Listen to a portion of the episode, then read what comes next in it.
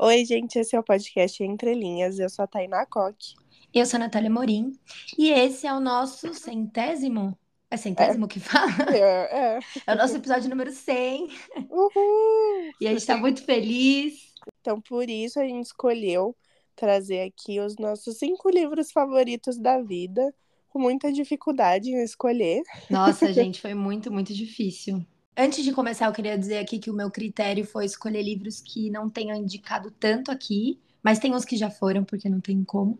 Mas, enfim, tem vários que eu amo, que a gente leu esse ano, ano passado, no caso. Sim. E entrariam para os meus favoritos da vida, mas eu não coloquei aqui, porque, né, a gente já fez um livro falando dos nossos favoritos de, do ano passado, então quem quiser ouve lá, que todos são maravilhosos. Isso. Bom, o primeiro é o Laranja Mecânica, do Anthony Burgess, Burgess, não sei falar o nome dele. e esse livro foi o livro que fez eu me apaixonar por ler, eu acho. Então, eu amo muito. E a sinopse é: Alex é o jovem líder de uma gangue de adolescentes cuja diversão é cometer perversidades e ato de violência pelas ruas de uma cidade futurista governada por um Estado repressivo e totalitário. Depois de cometer um crime que termina em um assassinato, ele acaba preso pelo governo e submetido a um método experimental de recondicionamento de mentes criminosas, que se utiliza de terapia de aversão brutal. Brilhante, transgressivo e influente, o livro traz uma visão assombrosa do futuro contada em seu próprio léxico inventivo chamado Natsat, que mescla gírias de gangues inglesas e palavras russas. É muito legal ler esse livro porque atrás vai ter um glossário ali com as palavrinhas das gírias para a gente ir pesquisando e entendendo, né? Mas depois, conforme você vai pesquisando ali um pouco, você já vai pegando o que cada palavra quer dizer. No fim, nem usa tanto mais o, o dicionarinho lá. Mas eu acho esse livro incrível. Ele é uma delícia de ler. Eu li na adolescência. Mas eu lembro que, nossa, eu fiquei pegadíssima. Tipo, eu li até na, nas aulas, assim, na escola. Quando a aula tava chata, eu abria ele na, atrás da apostila e ficava lendo ele. Mas é, ele faz você ter muita vontade de ler, como eu disse. Ele é relativamente fino também. Ele tem 230 e pouco páginas, então ele é um livro rapidinho e promove reflexões muito incríveis de você responder violência com mais violência e reflexões sociais também, até políticas. E eu acho esse livro interessantíssimo e incrível. Eu recomendo demais. Só é um livro bem pesado. Ah, é verdade. Esqueci de, de falar essa parte. Tem gatilho de um monte de coisa, gente. É, Nossa, é é bem pesado. Eu não pensei em nada disso. Aqui, para mim, sempre a primeira coisa que eu penso quando é, falo desse livro é que eu acho ele terrível, né, É, mas é. de violência. É que eu, eu não sei, eu gosto dessas coisas. Tipo, eu lavo a louça ouvindo podcast de crime real, sabe? Então, Violenta ela. eu não ligo, eu fico ouvindo, eu não ligo. Então, eu sempre esqueço. Ainda bem que temos você nesse podcast. É. Mas eu também concordo, é um livro clássico, eu acho que todo mundo devia ler para conhecer. Também acho. Bom, o meu livro que eu escolhi primeiro é A Menina que Roubava Livros, é do Marx Zuzak. A gente já fez episódio dele, tenho certeza que muita gente já conhece, mas para quem não conhece, a sinopse é: Ao perceber que a pequena Liesel Memminger, uma ladra de livros, lhe escapa, a morte afeiçoa-se à menina e rastreia suas pegadas, de 1939 a 1943. A mãe comunista, perseguida pelo nazismo, envia Liesel e o irmão para o subúrbio pobre de uma cidade alemã, onde um casal se dispõe a adotá-los por dinheiro. O garoto morre no trajeto e é enterrado por um coveiro que deixa cair um livro na neve. É o primeiro de uma série que a menina vai surrupiar ao longo dos anos. O único vínculo com a família é esta obra, que ela ainda não sabe ler. Assombrada por pesadelos, ela compensa o medo e a solidão das noites com a convivência do pai adotivo, um pintor de parede bonachão, que lhe dá lições de leitura. Alfabetizada sob vistas grossas da madrasta, Liesel canaliza urgências para a leitura. Em tempos de livros incendiados, ela os furta ou os lê na biblioteca do prefeito da cidade. É, esse livro é maravilhoso. É, tem o filme dele também, e que é muito bom, inclusive. É, porque eu gostei da adaptação. É difícil fazer uma adaptação de um livro que a gente gosta muito, mas eu gostei bastante. E eu acho esse livro muito sensível, né? Eu gosto de ler histórias da Segunda Guerra e eu acho que a forma, né, como conta nesse livro é muito boa. Eu recomendo esse livro para qualquer pessoa, até quem não lê muito, tenho certeza que vai gostar dele. É, eu assino embaixo de tudo. E nosso episódio Modéstia à Parte tá muito bom também, porque a gente compara o livro e o filme. Então, se você ficar aí curioso, se você já assistiu o filme e ficar curioso para saber o que acontece no livro, ouve lá. Isso. Mas é isso, eu acho ele maravilhoso também. E ser contado pela voz da morte é uma coisa super diferente. É, é verdade. O próximo é Ana Karenina, do Tolstói.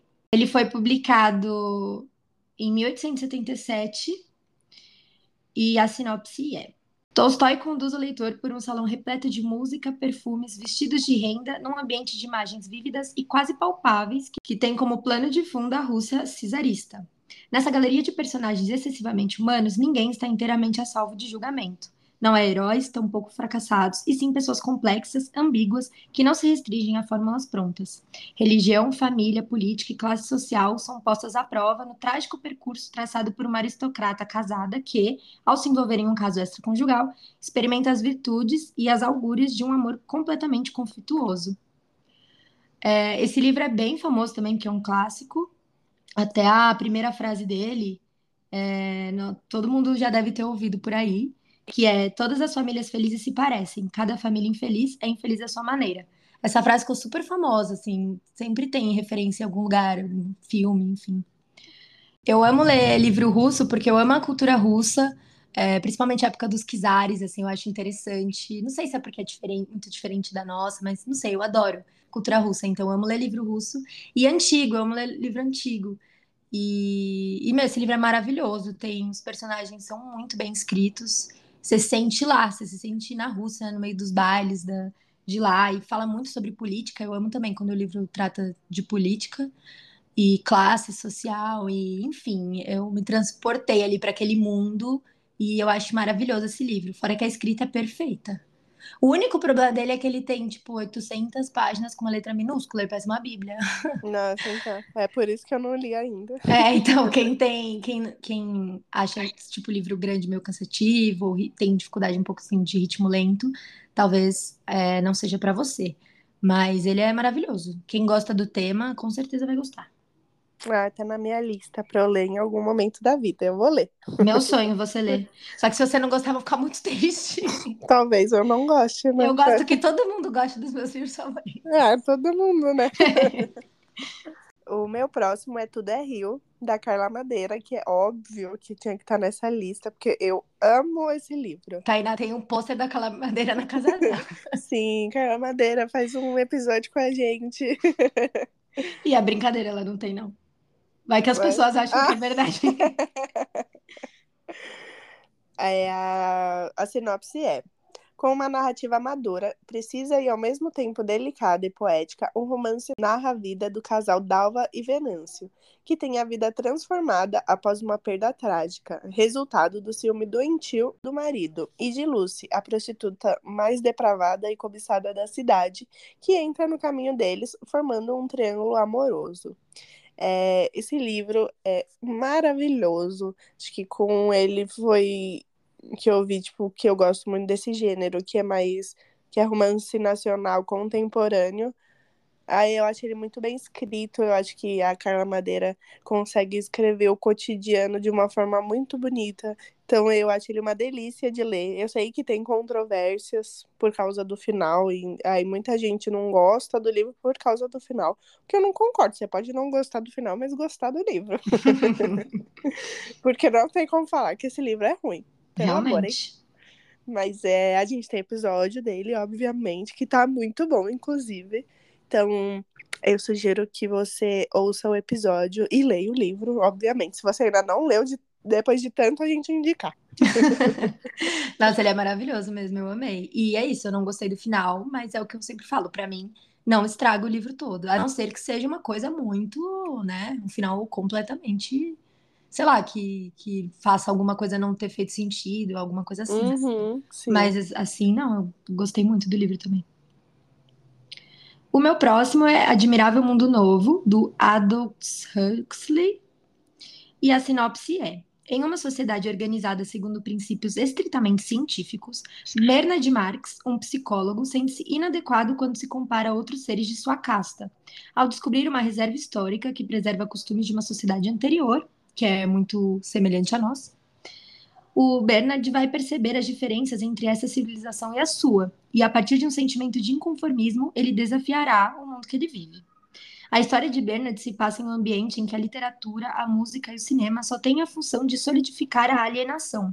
Um universo que louva o avanço da técnica, a produção em série e a uniformidade contra a diversidade. É, eu amo esse livro e eu amo distopia.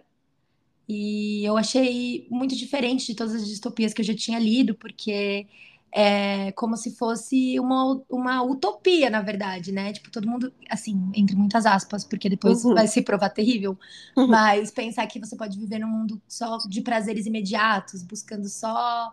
Eu, nem, eu não vou, acho que nem felicidade nem seria o termo correto, porque é uma coisa mais imediatista mesmo, então acho que seria mais correto falar de prazeres mesmo. E quando eu li isso, eu fiquei, caramba, eu achei muito legal. E me fez refletir muito sobre várias coisas a parte dessa outra sociedade é tipo um índio que ele conhece. E é engraçado você ver como diferente o nosso mundo mesmo, né? Como seria o mundo normal. Então, sei lá, eu achei ele genial e eu amo esse livro. É muito bom mesmo. É uma distopia muito boa. E é super válida em qualquer momento, assim, da, da história, acho, ser lida. é, eu também acho. Conversa muito com o momento que a gente vive. Sim. É, vários livros conversam muito com o momento que a gente vive. Acho que a sociedade vai avançando só em termos tecnológicos mesmo. É, é verdade. Não, tem coisas que, né? Enfim, a gente indicou ele num episódio de distopias. Ah, é.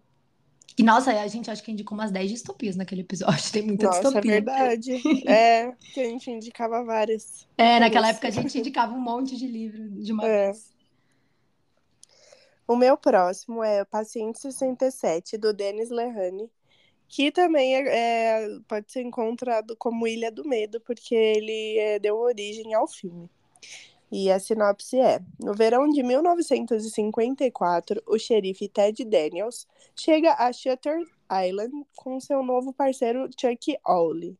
A dupla deverá investigar a fuga de uma interna do hospital psiquiátrico Ashcliffe reservado a pacientes criminosos.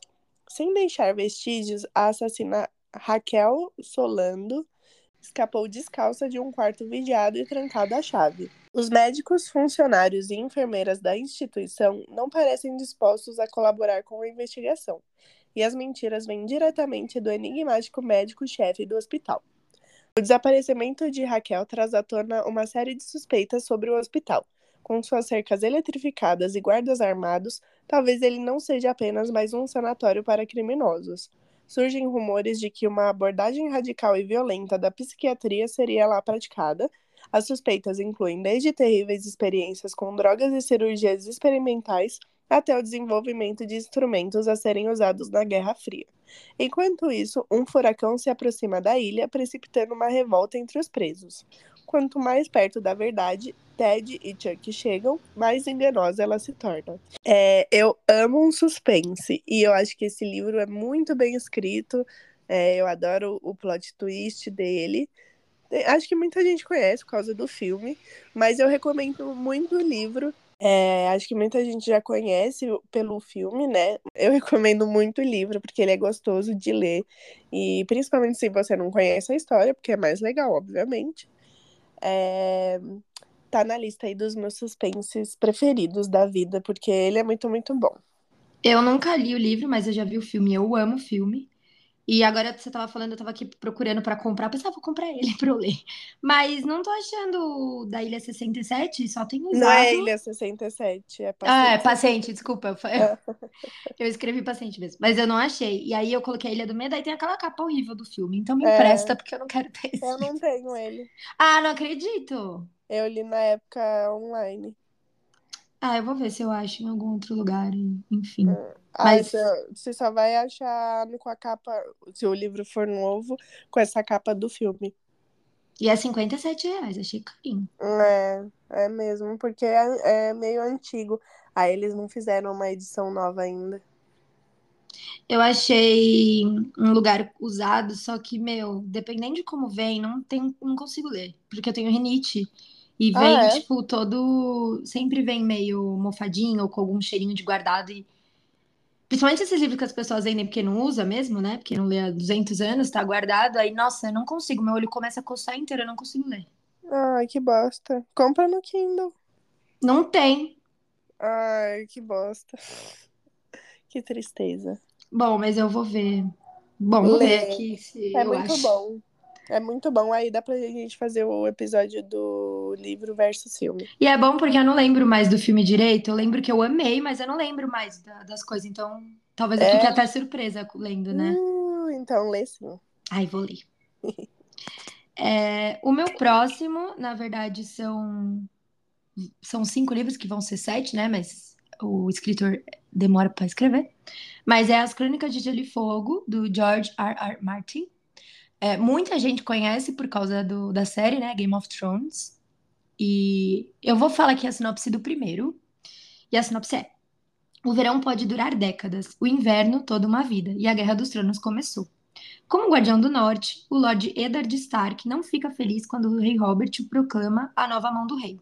Sua honra o obriga a aceitar o cargo e deixar seu posto em Winterfell para rumar para a corte, onde homens fazem o que lhes convém, não o que devem, e onde o inimigo morto é algo a ser admirado. Longe de casa e com a família dividida, o Eddard se vê cada vez mais enredado nas intrigas mortais de Porto Real, sem saber que perigos ainda maiores espreitam à distância. Nas florestas ao norte de Winterfell, forças sobrenaturais se espalham por trás da muralha que protege a região. E nas cidades livres, o jovem rei dragão exilado na rebelião de Robert planeja sua vingança e deseja recuperar sua herança de família. É, eu amo coisas medievais, histórias medievais também. E só que eu não sou muito fã de fantasia. E eu não sei como que eu amo tanto esse livro, porque é tem dragão, sabe? Mas eu acho que ele é muito realista ao mesmo tempo. É, tudo faz muito sentido. O cara criou um mundo enorme, com um monte de personagem, todos personagens muito complexos. E eu amo porque o vilão e o bonzinho não é 100% vilão, nem 100% bonzinho. E então são personagens muito reais. Eu amo também que ele é dividido em capítulos da visão de cada pessoa. Então tem o capítulo do Eddard, o capítulo da Cersei. E quando você tá lendo pela visão da pessoa, você acaba se identificando, entendendo por que, que a pessoa é assim. E aí você acaba até, tipo, ficando meio dividido ali. Eu acho incrível. Eu acho... Ele é grosso, tem umas 600 páginas. Mas eu não achei chato, tipo, eu engoli esse livro, porque eu amo. Eu acho maravilhoso. E é muito legal também que cada casa tem o seu jeito, os seus ideais e a sua bandeirinha lá. E, enfim, eu acho isso muito, muito, muito legal. E eu amo os martel. E eu fico muito triste que na série fizeram um martel, tipo, tem sete serpentes da areia, né? Que são sete mulheres lá. E no livro tem três, e as três têm a mesma personalidade. E, tipo, isso, isso me irrita, porque no livro tem uma até que é septã, tipo, que é tipo uma freira. Tem uma que é guerreira, então, sabe, no, na série ficou muito ridículo isso. Mas enfim, eu recomendo demais esse livro, sério, ele é perfeito. O meu próximo é Elegância do Ouriço, da Muriel Barberi. E a sinopse é: À primeira vista, não se nota grande movimento no número 7 da Rue de Grenelle. O endereço é chique e os moradores são gente rica e tradicional.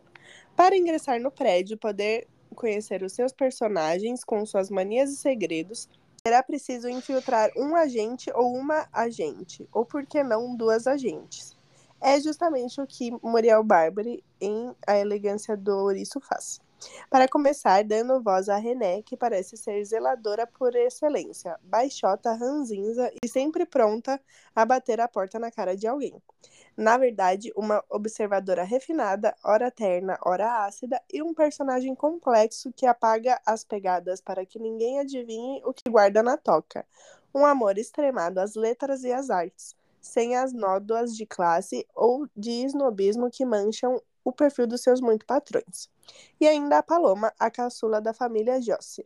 O pai é um figurão da política, a mãe Dondoca tem doutorado em letras, a irmã mais velha jura que é filósofa, mas Paloma conhece bem demais o verso e o reverso da vida familiar para engolir a história oficial. As vozes da garota e da zeladora, primeiro paralelas, depois entrelaçadas, vão desenhando uma espiral em que se misturam argumentos filosóficos, instantes de revelação estética, birras de classe e maldades adolescentes, poemas orientais e filmes blockbuster. Eu amei esse livro, foi a Nath que me indicou, inclusive. Sim, porque eu sou incrível, eu sou incrível. Eu só indico coisa incrível. e tem episódio que tá muito bom, para quem quiser conhecer um pouquinho do livro. É, eu gosto porque, tipo, é, eu acho uma história muito diferente, assim, e eu não, não vou dar. Um, eu ia dar um spoiler, que não ia ser considerado um spoiler, mas não vou dar, não. Quem quiser saber mais, vai lá ouvir o episódio. Ah, e vocês deviam ouvir, eu amo esse episódio. É, eu também. E esse livro é muito, muito bom. Eu achei muito gostoso de ler. Ah, eu não sei, eu amo esse livro. Eu amo também. Eu acho a escrita dela muito bonita, porque é poético sem ser chato, sabe? É um poético Sim, bonito. eu também acho. É, o meu último não poderia não estar aqui, que é a Alice, que eu amo a Alice com todas as minhas forças. É Alice no País das Maravilhas e Através do Espelho. Vou deixar os dois juntos, sim. Mas eu gosto mais, acho que do Através do Espelho. Já tem episódio também, tem episódio de do Através do Espelho e do livro versus filme do filme do Tim Burton, da Alice no País das Maravilhas. Então tem os dois lá se vocês quiserem ouvir. E, inclusive, a gente conta uma fofoquinha sobre a Alice lá no, no livro versus filme. É verdade.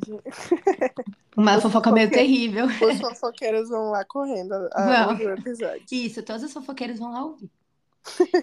e a sinopse é: Uma menina, um coelho e uma história capazes de fazer qualquer um de nós voltar a sonhar. Alice é despertada de um leve sono ao pé de uma árvore por um coelho peculiar. Uma criatura alva e falante com roupas engraçadas que consulta seu relógio e reclama do próprio atraso. Curiosa como toda criança, Alice segue o animal até cair em um buraco sem fim que mudou para sempre a literatura infantil. Enfim, né? Todo mundo já, já conhece essa história e sabe que é incrível, porque não tem como alguém falar que não gosta de Alice. Não tem é como. Verdade. Eu acho que desperta a nossa criatividade. Eu amo histórias líricas, assim, e tudo que tem essa meio temática, meio sonho, meio divagação assim da mente, eu acho muito legal, sempre me atrai. Então, e, e além de tudo, dá para você ir fazendo paralelos com a vida, é, pensando um pouco nas coisas, refletindo um pouco. E ah, eu acho demais essa história, acho incrível, amo, recomendo demais. Mesmo que você já tenha visto todos os filmes aí, leiam, porque é maravilhoso. Sim, e ler é, é uma experiência bem diferente do filme. E é bem diferente da história da Disney, por exemplo, porque lá eles misturam as duas histórias. Tem personagens de Através do Espelho e de Alice no País das Maravilhas. Então, e dos filmes também, é bem diferente. Então, lê que você vai ver que é uma, uma história um pouquinho diferente. E é muito, muito, muito, muito maravilhoso. O meu último é O Grande Gatsby, do F. Scott Fitzgerald. Nick Carraway se muda para uma casa simples, ao lado da mansão de Jay Gatsby, um misterioso milionário que promove constantemente eventos luxuosos em sua residência, regado por gin e ao som do jazz. A vizinhança também é composta pelo rico Tom Buchanan, o marido de Daisy, por quem Gatsby possui um amor incondicional. Haraway observa esse mundo extravagante, tão diferente, mas não distante do seu, movido à riqueza e exuberância. Esse livro é super fininho, ele tem não tem nem 200 páginas. E a gente fez episódio do livro versus filme, que tá muito bom também, inclusive. Que eu amo esse filme, ele é maravilhoso, igual o livro. é... E eu gosto muito desse livro, acho gostoso de ler. Eu gosto dessa época dos anos 20. E então foi legal conhecer um pouquinho pelo livro. E eu acho que ele é meio considerado um clássico também, né? Por causa do autor, que é bem famoso. É, sim. É, é, é, né? Uhum.